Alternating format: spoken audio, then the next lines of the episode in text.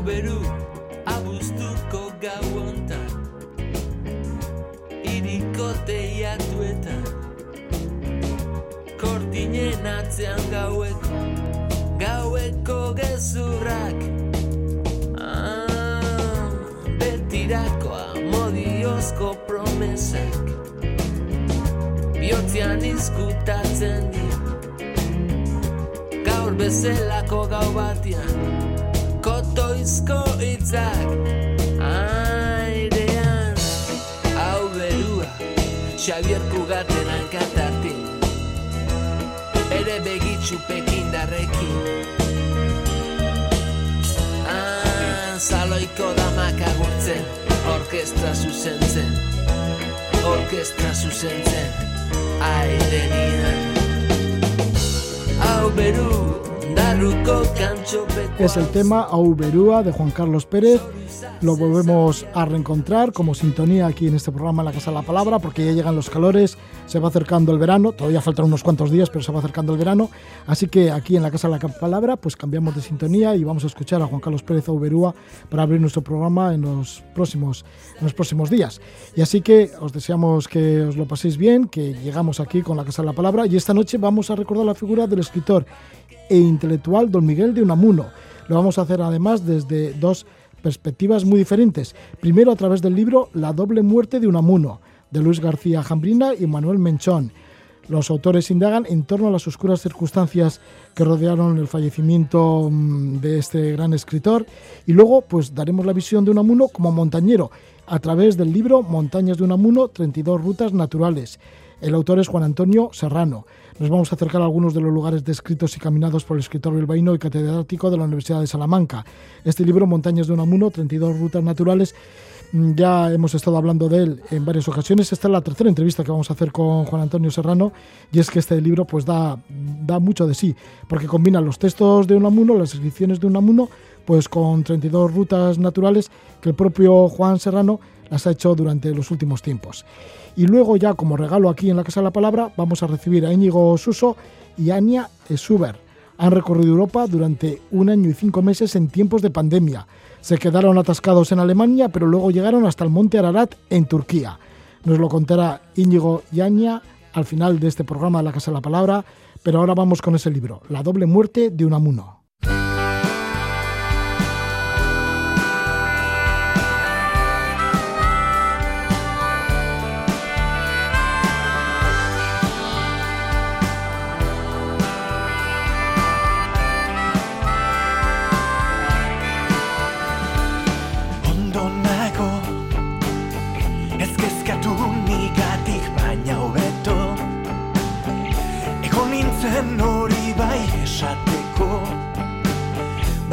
Zerbait oraindik. Faltan botatzen zaitut Lo egiteko aspaldi. Kafe batek Bada besarkada gabe. Iluna bar Euritxu ilunaren pare Utzia du. Gure itxason bat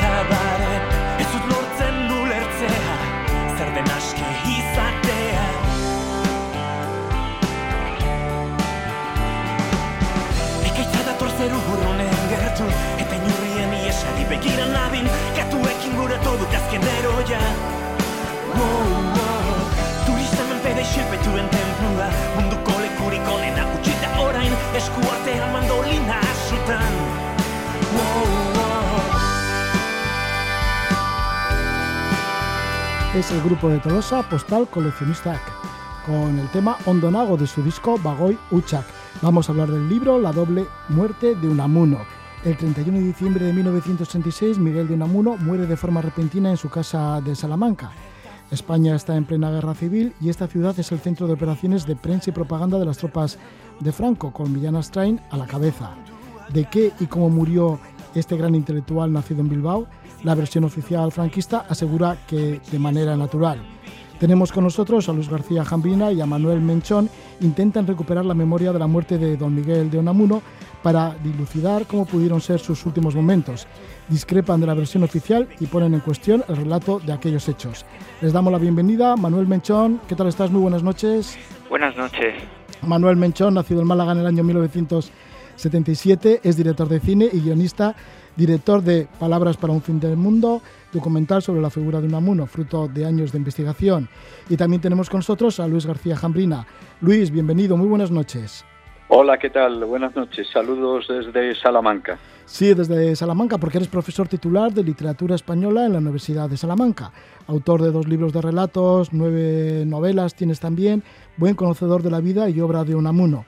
Bueno, pues ahí os habéis metido muy de lleno en las investigaciones. Para empezar, definís a Unamuno como una persona bastante incómoda, una figura incómoda, resbaladiza y con muchas aristas. Un intelectual que se negó a definirse y sobre todo a que los demás lo encasillaran. ¿Es así, no, Luis? Sí, es muy importante eh, pues recordar. Eh, quién y, cómo era Unamuno. Por eso el, el prólogo pues eh, trata, trata de eso. ¿no? Unamuno era un, no estaba ni con unos, ni con otros, ni con los unos, ni con los otros, escrito con H, como él lo escribía.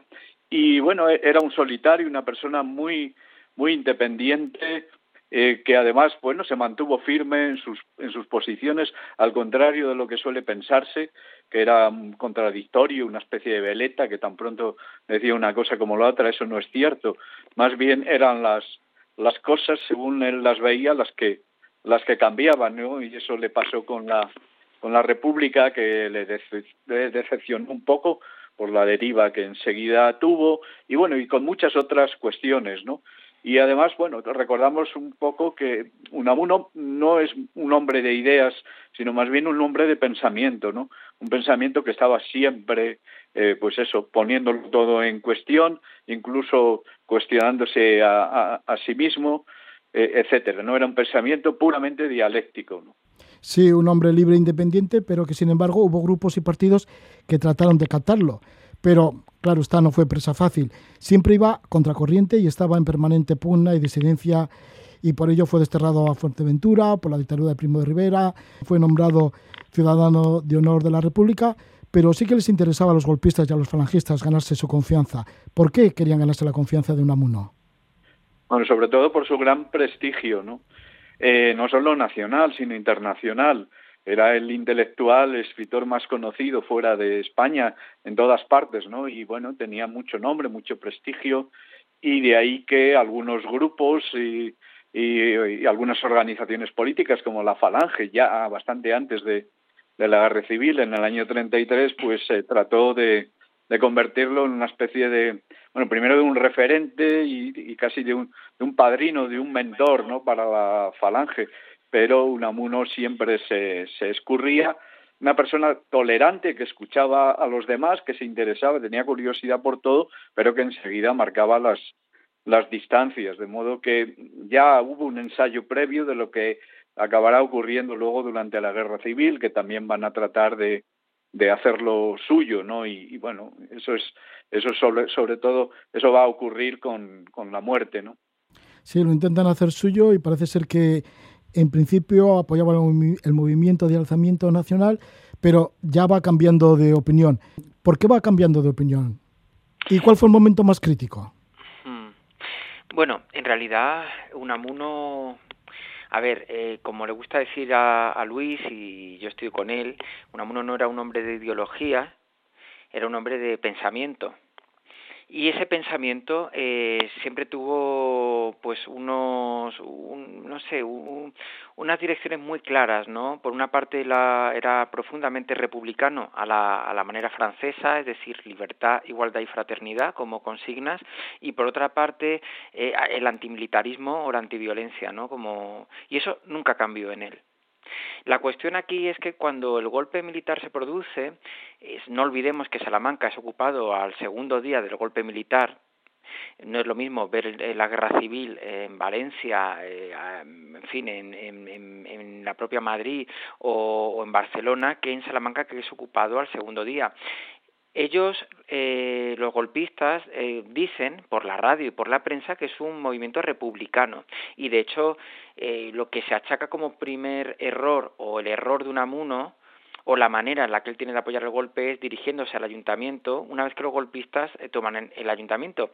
Pero no olvidemos que, vamos, el día antes eh, de que Unamuno se dirige al ayuntamiento, hay una masacre en la Plaza Mayor de Salamanca, en la que mueren mujeres y niños, y que su amigo, el alcalde Castro Prieto, es detenido, el alcalde republicano, y que Unamuno era el alcalde perpetuo de la ciudad.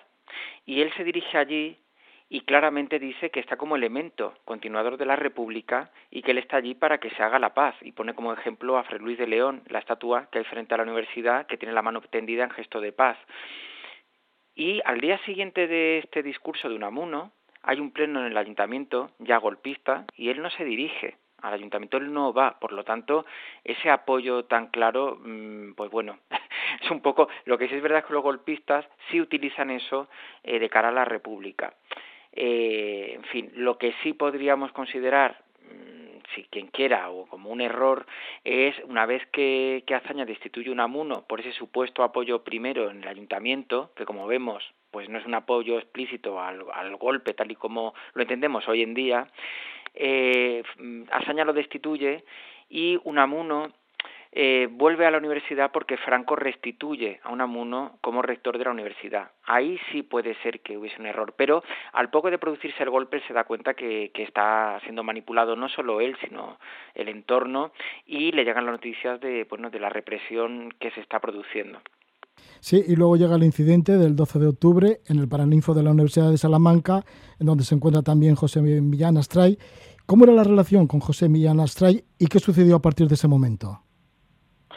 Sí, bueno, este incidente pues es fundamental para entender un poco lo que pasó después y entre otras cosas la, la muerte de Unamuno, ¿no?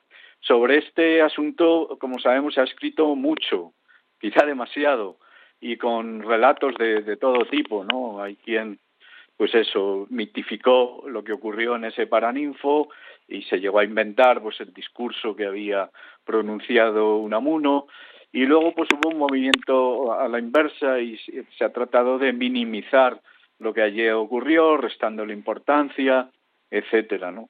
Nosotros hemos intentado, bueno, era inevitable que nos ocupáramos de ese, momento, de esa circunstancia, porque ahí está el, detonante de lo que pasó después, el arranque y, y, las consecuencias trágicas que tuvo para, para Unamuno.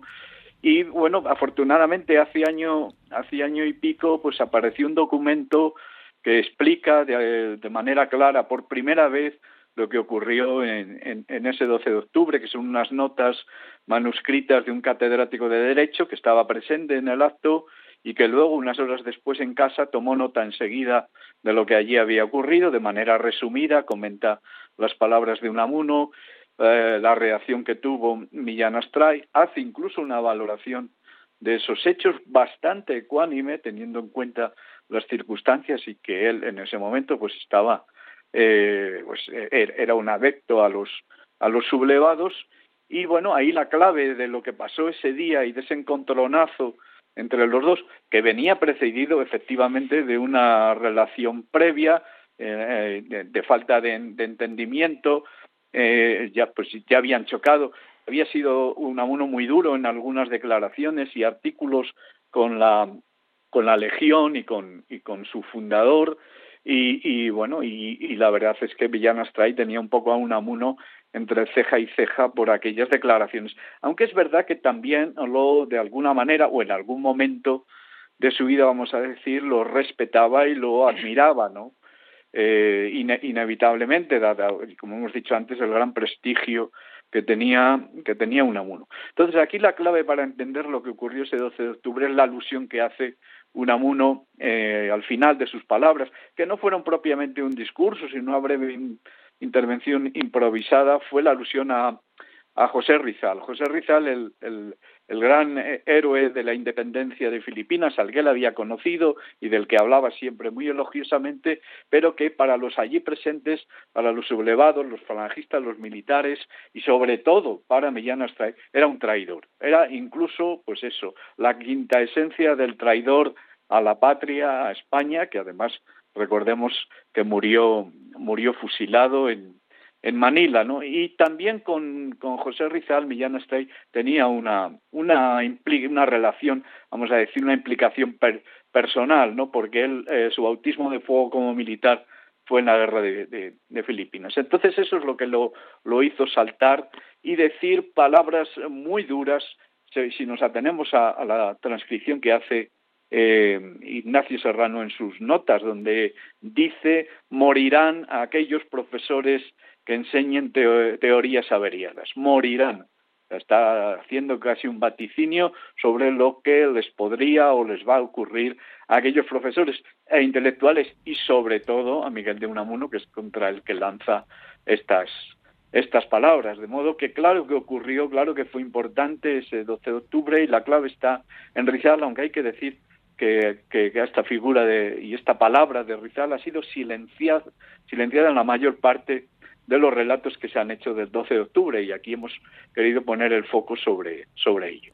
Sí, Unamuno que, decí, que dijo ese 12 de octubre que no había que celebrar el Día de la Raza, sino el de la fiesta de la lengua. Y Rizal, que era, era un tagalo, y pero que eh, era, un, era un gran intelectual y artista, yo creo que era una persona llena de talento y que hablaba español, ¿no? Y eso lo ponía como ejemplo una, Unamuno, ¿no? Eh, frente a pues eso a los que atacaban eh, antes a los en, en discursos anteriores a los catalanes a los vascos etcétera y ahí es donde reivindica esta figura. Claro en ese 12 de octubre que, entonces se, celebraba el día de la raza pero claro en ese contexto de guerra civil en una ciudad ocupada y en un recinto que estaba lleno de militares la mayor parte de ellos armados no es casi casi como una especie de acto de traición de un amuno que al final pues tenía que ser castigado de una manera u otra. Sí, en presencia de Millán Astray, que es el fundador de la Legión, colaborador estrecho de Franco y jefe de la oficina de prensa y propaganda de las tropas franquistas en ese momento. Así que las consecuencias, entre otras, fue que fue confinado a su casa. Parece que le querían silenciar a Unamuno. A Unamuno efectivamente lo, lo silencian, le roban la voz y eso es lo peor que se podía hacer con alguien como Unamuno. Bueno, con cualquier intelectual, pero en particular con Unamuno que, bueno, todos sabemos que era incapaz de callar, él mismo lo admitía, ¿no? Era incapaz de callar como fue incapaz de callar aquel 12 de octubre y efectivamente sabían, eh, la hija, creo que fue la hija, ¿verdad, Luis? Que escucha que si Unamuno sale de la casa y sube a un coche, pues cabran fuego, básicamente.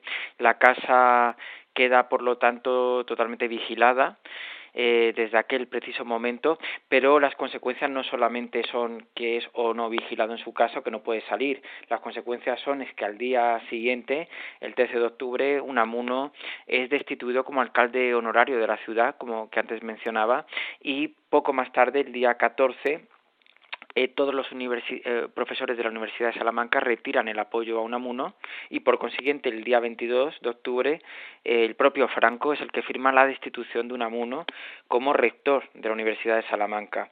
Y al día siguiente de esta firma de Franco asesinan a su amigo y rector de la Universidad de Granada, Salvador Vila, que por el cual Unamuno había estado mediando para que lo liberasen, ¿no? O sea, vemos que hay una serie de concatenación de, de bueno, de, de, agravios, ¿no? De, de, cosas bastante graves contra Unamuno, ¿no? Si a esto añadimos además que en noviembre, por ejemplo, por la radio se le acusa por, de ser masón en la radio de Salamanca, ni más ni menos que por el preceptor de la hija de Franco y el confesor ocasional de Franco y de, y de Carmen Polo, pues claro, mm, fin, mm, evidentemente pasó algo muy grave aquel día. Sí, muy grave, y esto puede ser que fuera la muerte la consecuencia también de su muerte, porque la, el relato oficial de la muerte de Unamuno, sobre todo, es a través del relato de su último interlocutor y único testigo, Bartolomé Aragón Gómez, profesor auxiliar de la Facultad de Derecho, y, este relato dice pues, que, murió repentinamente de muerte natural. Pero vosotros mm, penséis que no pudiera ser así. Efectivamente, nosotros lo que hacemos en el libro fundamentalmente es eso que llamamos un contrarrelato, o sea, desmontar el, relato, la versión oficial, desenmascarar pues las incoherencias, las lagunas, eh, las falsedades que hay en ese relato que además no se no surgió de manera espontánea y gratuita, sino que a él contribuyeron muchas personas, la mayor parte de ellas vinculadas a la oficina de prensa y propaganda, que recordemos de nuevo que dirigía aquí en Salamanca José Millán Astray. Y que ese relato además se fue haciendo y deshaciendo con el, con el tiempo y que es un relato claramente propagandístico. Esto es lo importante, ¿no? La función que tuvo ese relato era presentar a Unamuno hasta el final de su vida como uno de los suyos, como como un, como un falangista sin carné, como un adecto a los sublevados, como un defensor de esa, de esa causa, ¿no? Y, por eso en el libro insistimos mucho en que hay al margen de lo que verdaderamente ocurriera esa tarde del 31 de diciembre del 36, eso que llamamos la muerte física de Unamuno, que desgraciadamente no podemos eh, aclarar del todo porque carecemos de, de, pruebas de documentación, no existe ya el certificado de defunción, no se hizo la, la autopsia que podía haberse hecho dado el tipo de, muerte repentina y la causa inmediata de la muerte de Unamuno, etcétera. Pero en lo que sí insistimos mucho es en eso que llamamos la muerte simbólica, esa utilización, ese secuestro, primero del cadáver y luego de la memoria, del legado de, de la figura de, Unamuno, ¿no? De tal modo que eh, pues los, los sublevados, luego los franquistas, tuvieron hacia Unamuno una relación tremendamente ambigua, ¿no? Porque por un lado lo consideraban un, un traidor, alguien eh, que se había convertido al final en un detractor, y lo vemos en muchas cartas y escritos íntimos personales de Unamuno, pero por otro lado siguieron utilizándolo eh, cada vez que se les presentaba ocasión, ¿no? Y de eso es de lo que, sobre todo, de lo que habla el, el libro, ¿no? De esta doble muerte y sobre todo de esa muerte simbólica que tuvo que sufrir Unamuno y que hace que su muerte fuera verdaderamente trágica. Pero también hemos desmontado todo lo que tiene que ver con esa versión oficial, empezando por las cuestiones médicas, con las que hemos contado además con el asesoramiento de Francisco Echeverría, el, célebre antropólogo forense, eh, que además se ha ocupado de, casos eh, muy relevantes y, mediáticos y que también pues eh, ha tenido la, gentileza de contestar algunas preguntas en torno a ese a esa cuestión, pero también están, por ejemplo, las, las famosas últimas palabras o supuestas últimas palabras de Unamuno, que evidentemente él en ese contexto no pudo pronunciar y que probablemente pues lo que hicieron fue ponerlas en su boca, porque son palabras más bien propias de, ese único testigo y del ideario de ese único testigo y de la falange en general, ¿no? Las dos palabras que ahí destacan, pues Dios y la salvación de, España, ¿no?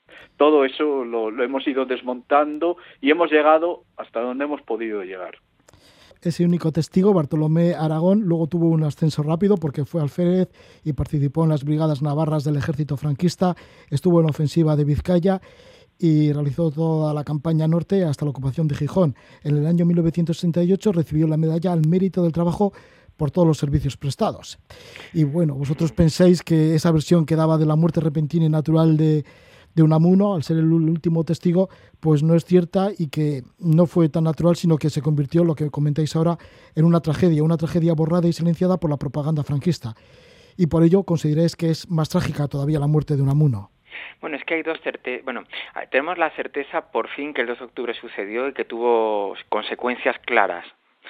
En segundo lugar, tenemos muy, muy claro también que el relato es, de, propagandístico de Falange, porque el, último interlocutor se nos había ocultado, no se había dicho, nadie lo había investigado curiosamente, que era el jefe provincial de prensa y propaganda de Huelva, eh, lugar donde Millán Astray precisamente firma su ficha de falangista. Eh, eso por una parte y por otra parte, bueno, el testimonio familiar, los nietos de Unamuno recuerdan cómo el cadáver del abuelo es secuestrado por cuatro miembros de prensa y propaganda en mitad del velatorio. Eso por una parte, por lo tanto, claramente es un relato de propaganda, de prensa y propaganda, porque es que es desde que se inicia el relato hasta que finaliza, es así. Si a esto añadimos que hay irregularidades en los documentos post-mortem, eh, la cosa es más extraña todavía. Eh, este chico, esta persona, Bartolomé Aragón, supuestamente llegó a Salamanca para corregir exámenes en noviembre eh, del 36, pero actividad que nunca hizo, lo que hizo fue estar en el comité de bueno de represión a profesorado de, de, la Universidad de Salamanca y curiosamente no asiste ni al entierro ni al funeral de Unamuno y bueno, eh, desaparece de la ciudad, eh, vamos, de, Salamanca a, mediados de, enero. Entonces, bueno, es realmente, realmente extraño como mínimo, ¿no? Como no se ha contado realmente quién era esta persona y el papel que, que, que pudo cumplir o no en aquel momento. ¿Se sabrá algún día el final verdadero de la muerte de Unamuno? Hombre, han pasado 85 años y la real, la tragedia no es si lo mataron o no, que es lo que me gusta decir. La tragedia es que con esta mentira o con este relato propagandístico ha impedido que se pueda investigar en el momento. Entonces la cuestión es para qué se genera un relato propagandístico. Esa es la pregunta. Es posible que haya que haya nuevos descubrimientos, ¿no? Porque es uno cuando nuestro libro lo siempre decimos que no es un punto de llegada, sino más bien un punto de partida, ¿no? Para posteriores investigaciones que puedan hacer otros otros investigadores desde el ámbito que, que sea, ¿no? Y bueno, lo cierto es que durante la elaboración del libro y ahora eh, que en, en, en, las entrevistas y en actos de promoción del libro nos llegan todavía muchas eh, muchas pistas, informaciones evidentemente hay que hay que contrastar, etcétera, pero que todo todo va en esa en esa misma dirección. Pues muchas gracias por expresaros, por comentarnos este libro que lleva el título de La doble muerte de Unamuno. Está escrito por Luis García Jambrina, que nos habla desde Salamanca, y por Manuel Menchón, que es de Málaga, pero nos habla desde, creo que desde Alcalá. Casi, desde el Escorial. Ah, desde el Escorial, sí, sí, sí. sí, sí, sí, Mira, un lugar también muy muy simbólico porque tengo al lado el Valle de los Caídos, o sea que, en fin. que, estás envuelto en una atmósfera, en una atmósfera especial, sí, sí. Es un poco Mordor, sí. Sí, sí. Bueno. bueno. pues muchas gracias Manuel Menchón, muchísimas gracias Luis García Jambrina. Recordemos que también Manuel Menchón es director de cine y tiene eh, el documental, la película documental Palabras para un fin del mundo sobre la figura de Unamuno. Muchas gracias Luis, muchas gracias Manuel. Muchas gracias Agur, saludos. Buenas noches.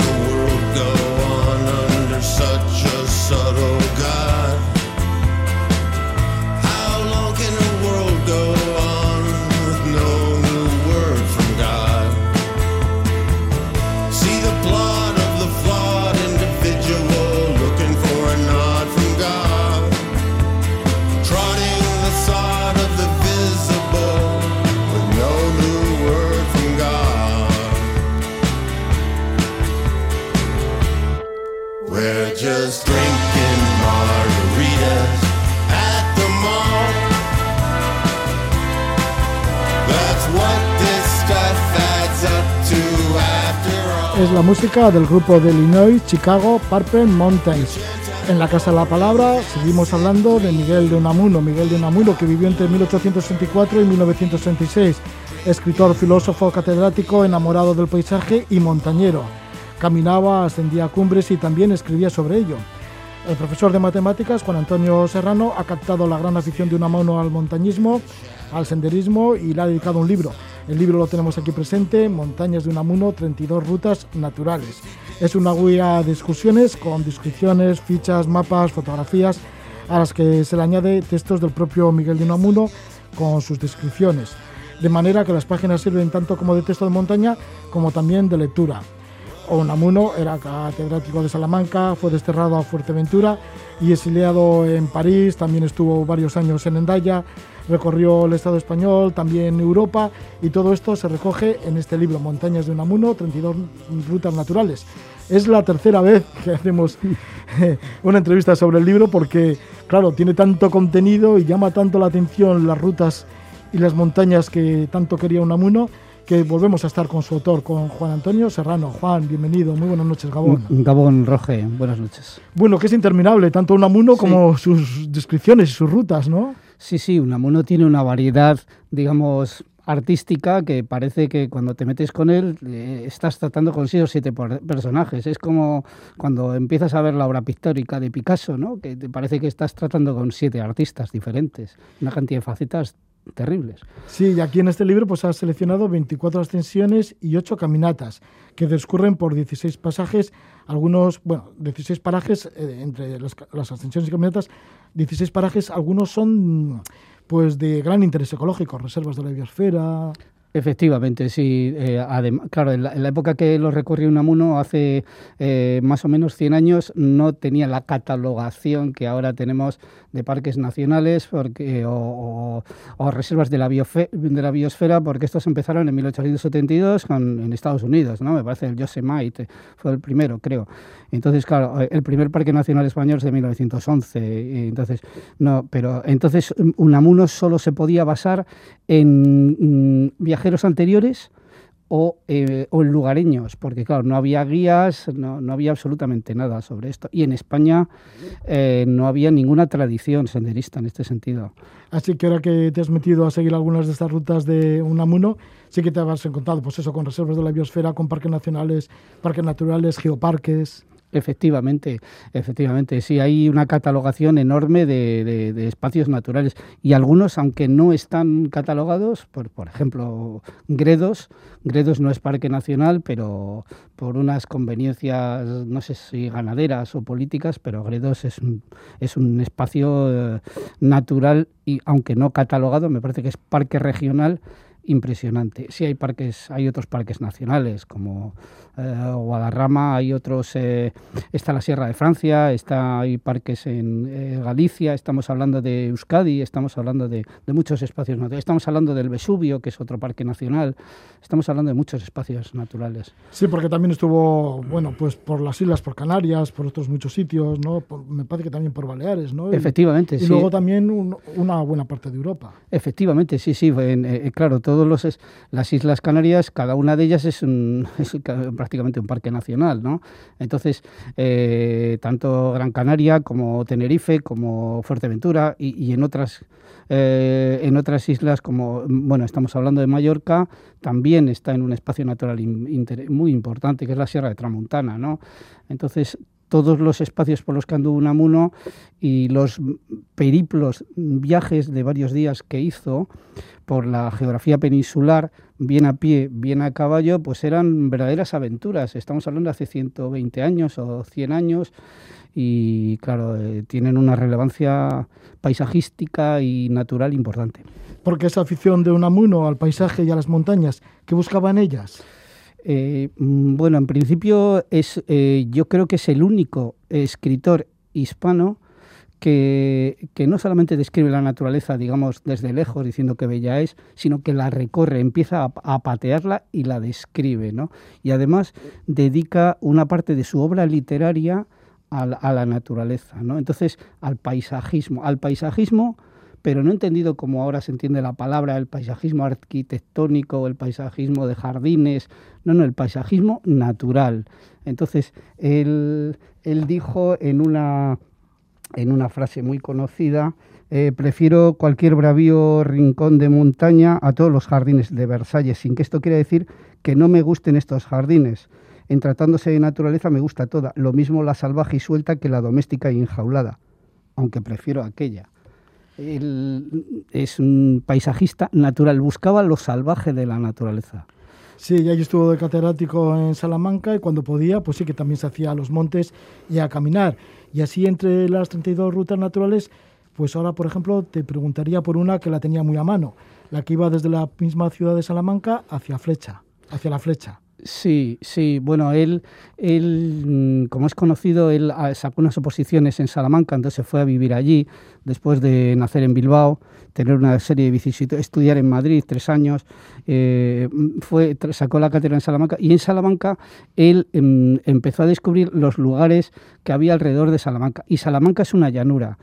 eh, Unamuno, como todo habitante, o bueno, como todo, o como muchos habitantes de la vertiente cantábrica peninsular, pensaba que al sur de la cordillera cantábrica todo era llano y más o menos mucho más seco que digamos la, cordillera cantábrica, que, que, el cantábrico. Entonces él cuando escribió esta ruta de Salamanca a la Flecha, que es, es un enclave al lado del Tormes, que es como sabemos el río que pasa por Salamanca, pues eh, no conocía todavía las montañas y los espacios centropeninsulares montañosos que, que, le, que, le, fascinaron. Entonces, esta es una descripción de una ruta mm, sosegada, tranquila, mm, eh, yendo a un espacio donde tenía el huerto Fray Luis de León, que como he sabido también trabajó en la universidad, fue un elemento muy importante de la Universidad de Salamanca. Esta ruta, claro, como todas ellas las has hecho, las has hecho tú, ¿no? Sí, sí. Y eh, además, eh, cuando me enteré de esto, porque a, mí, mi, y como hemos, me parece que hemos comentado en alguna otra ocasión, eh, mi interés por Unamuno empezó por el paisaje, ¿no? Leí unos poemas de él que tenía mucha conexión con el paisaje y entonces ya cuando me enteré de lo que era la flecha, pues, pues fui a Salamanca y pregunté en las oficinas de turismo dónde estaba la flecha y, no sabían dónde estaba, no me, no me sabían indicar. Y resulta que Unamuno en sus escritos dice que todo habitante o todo visitante de Salamanca tendría que ir a la flecha, porque es un espacio literario, por esto que hemos comentado, de Fray Luis de León, donde tenía su... Es un enclave a pocos kilómetros de Salamanca. ¿eh? Unamuno fue exiliado, bueno, fue desterrado a Fuerteventura y ahí marcas una ruta al monte Jandía, que viene a ser el monte más alto de Fuerteventura, de 807 metros. Efectivamente, sí, Fuerteventura es una isla. Estamos, eh, mm, ya damos un salto de muchos años eh, después, o sea, de, esto que hemos comentado, de la estancia de Unamuno eh, mm, en Salamanca.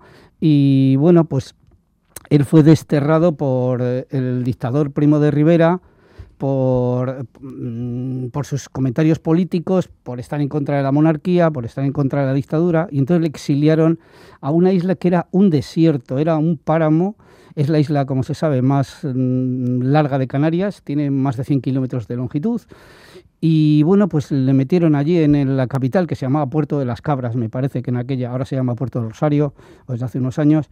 Y bueno, pues estuvo allí exiliado tres meses y, o deportado tres meses y la verdad es que descubrió un paisaje fascinante, ¿no? los desiertos de Fuerteventura y aunque en algunas guías turísticas todavía siguen diciendo que es una isla eh, llana, en absoluto. Tiene, tiene muchísimos volcanes de más de 500, 600 metros.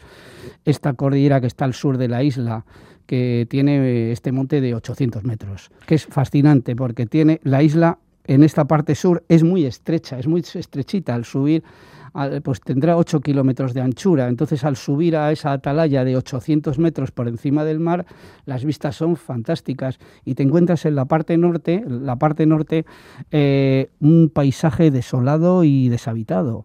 Una maravilla.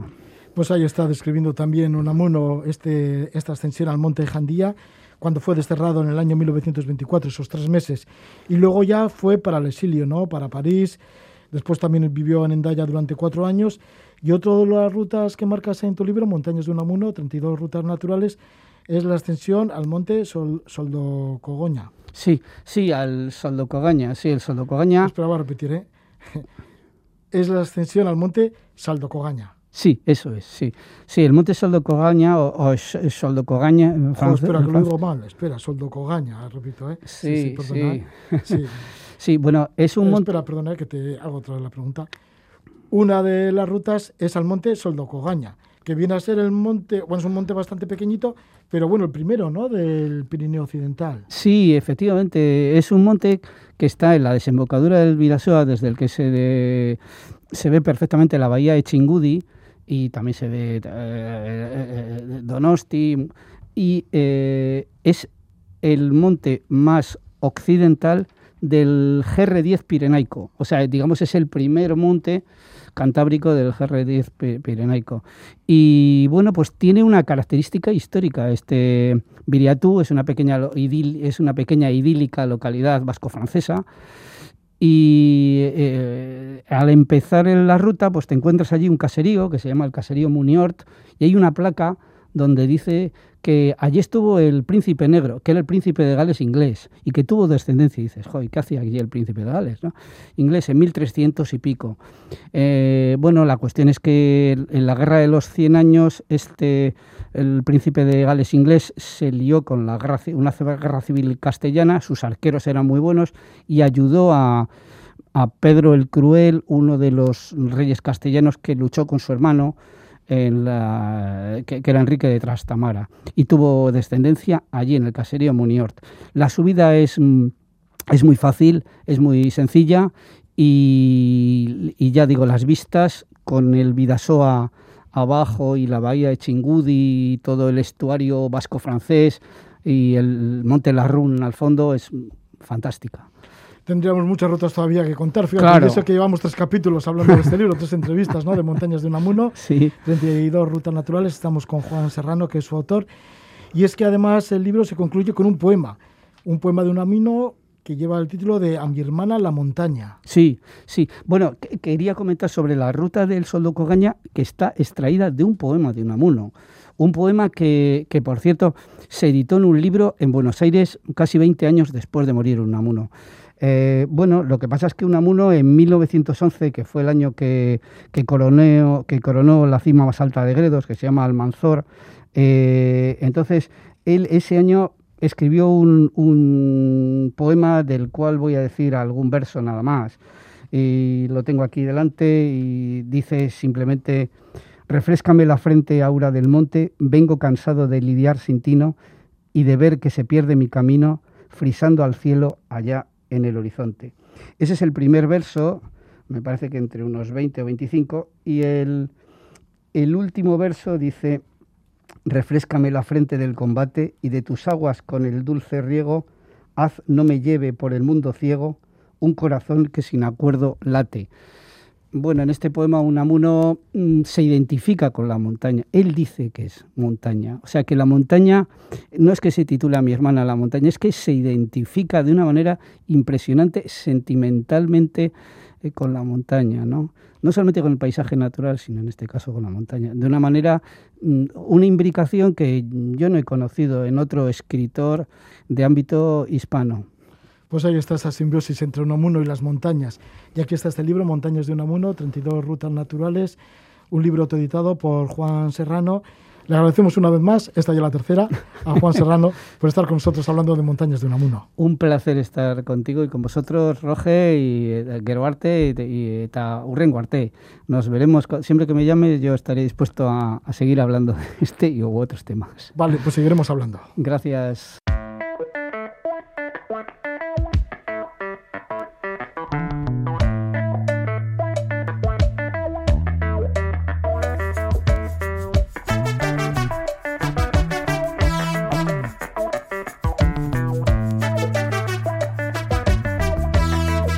Es la música del grupo turco Altin Gun.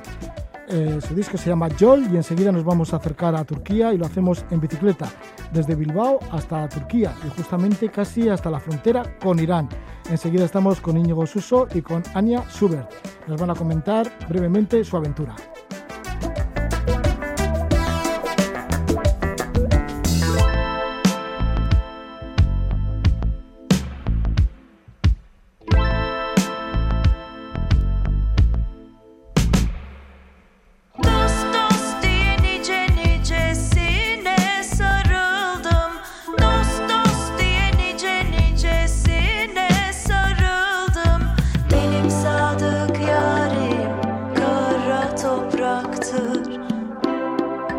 Una aventura, una aventura vivida en bicicleta en Europa en tiempos de pandemia.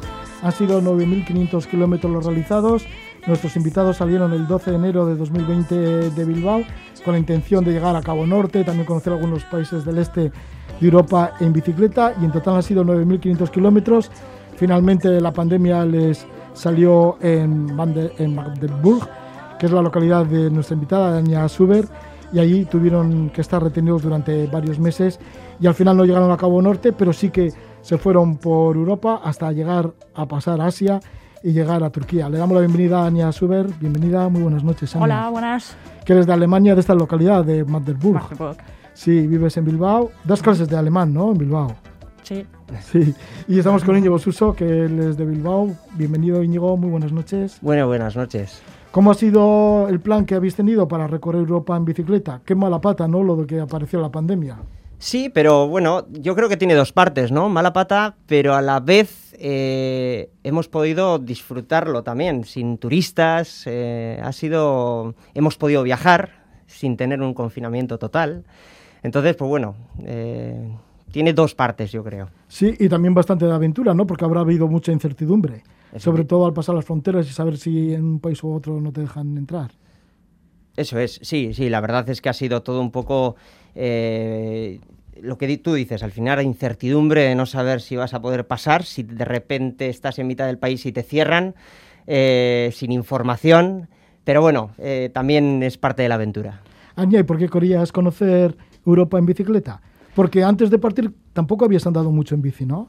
No, pero siempre me gustaba viajar y tenía curiosidad de conocer los países del este y Turquía también, aunque no estaba al principio en el plan, pero me alegro de que haya sur- surgido.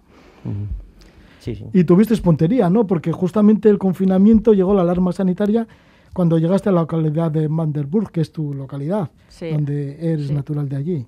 Con esto teníamos muchísima suerte, que justo una semana después, después de llegar ahí, pues cerraron todos los países y nosotros por lo menos teníamos una casa y tampoco un confinamiento tan estricto como aquí.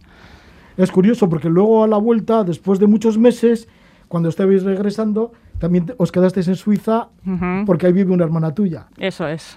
Así O- que también otra vez suerte. Otra vez suerte, ¿no? Porque librasteis de otro confinamiento duro y, y en una casa de un familiar. Eso es. ¿Y cómo fue lo de Suiza? Pues muy bien. Am, llegamos ahí en diciembre con la intención de quedarnos un mes hasta las eh, Navidades.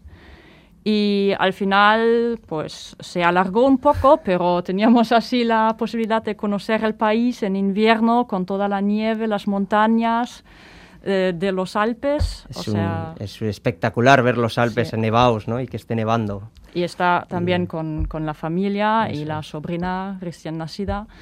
Sí, que además eso coincidió también que ha nacido tu sobrina Sí. allí, en Suiza, en donde vive tu hermana. Y luego ha sido muy motivante también los paisajes que habéis ido descubriendo por toda Europa. Ha sido in- increíble. Ha sido, yo tengo siempre me ven los recuerdos, ¿no? Los Cárpatos centrales de Rumanía, ¿no? Esas, esos terrenos planos que nos hemos encontrado en Turquía, eh, el verde de Chequia, de Eslovaquia, Bulgaria, la tranquilidad de gente. Los bosques Eh, otoñales de Bulgaria. Eso es. O sea, de los increíble, la verdad. que Balcanes. es, eh, Entrar a Turquía rompió un poco también eh, el esquema que llevabais de, pues, de Europa y así.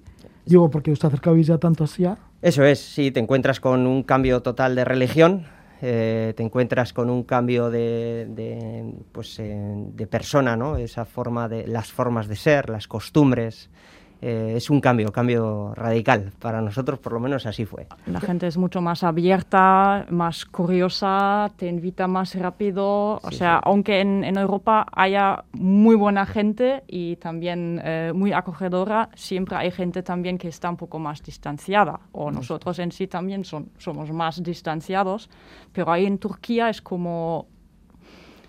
Como si te conocieran de Sí. siempre.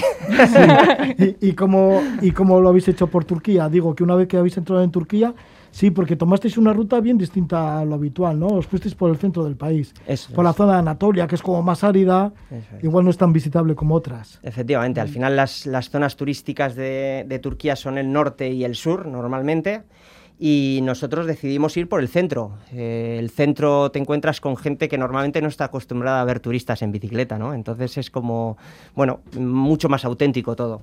¿Cómo es la visión del Monte Ararat? Porque llegasteis hasta el Monte Ararat.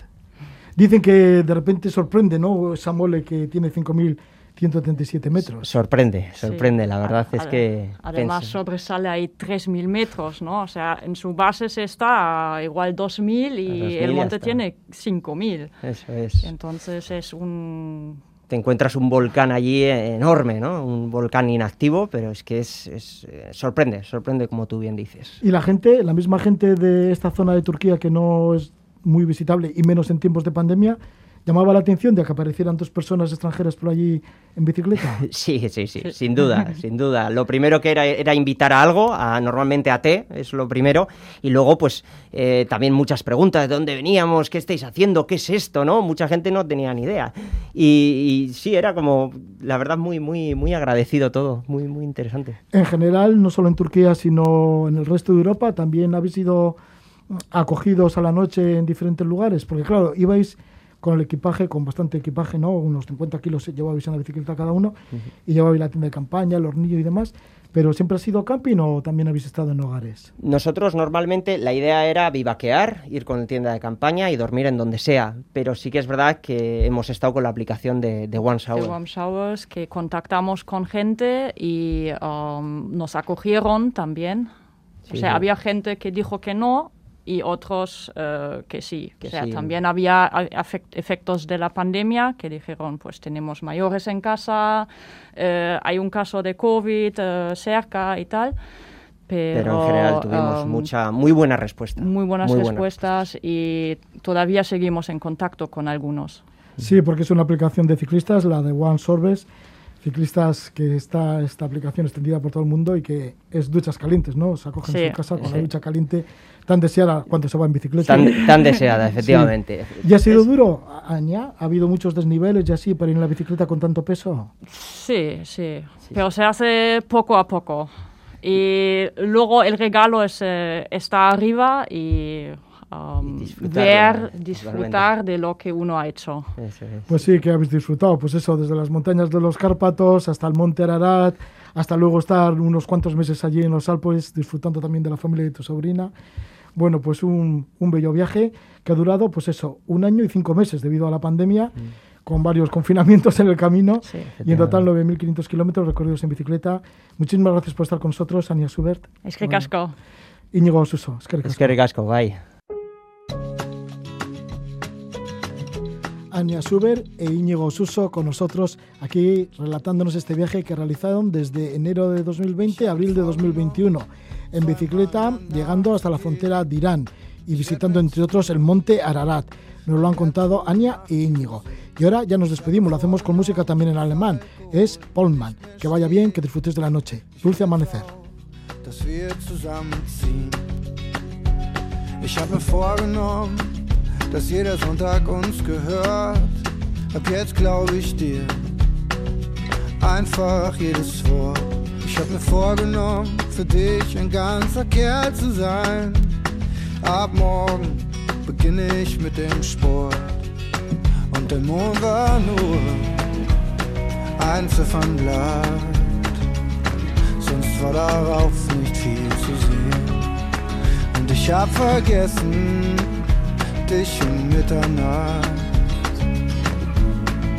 in den Arm zu nehmen.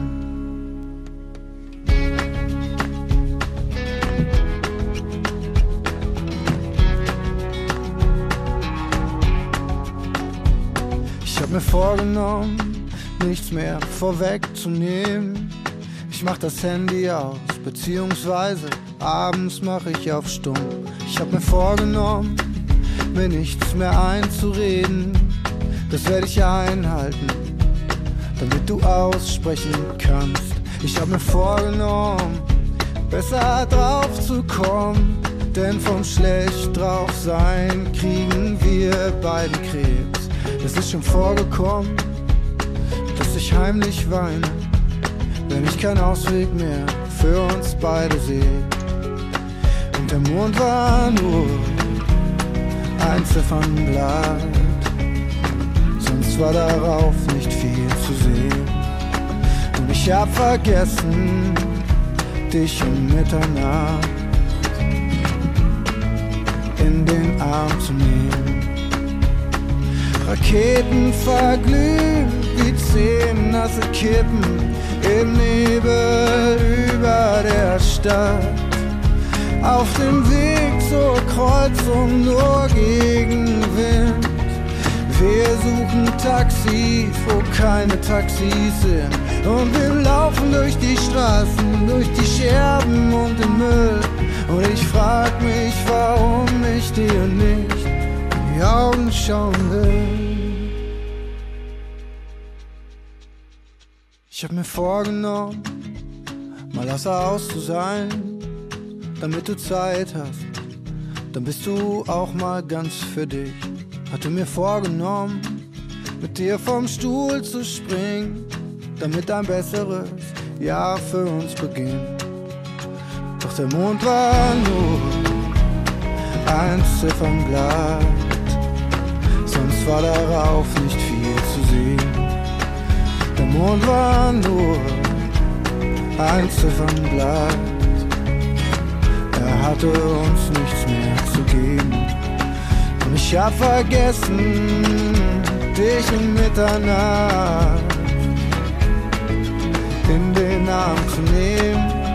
Wir haben uns vergessen, wir haben uns vergessen, wir haben uns vergessen, wir haben uns vergessen.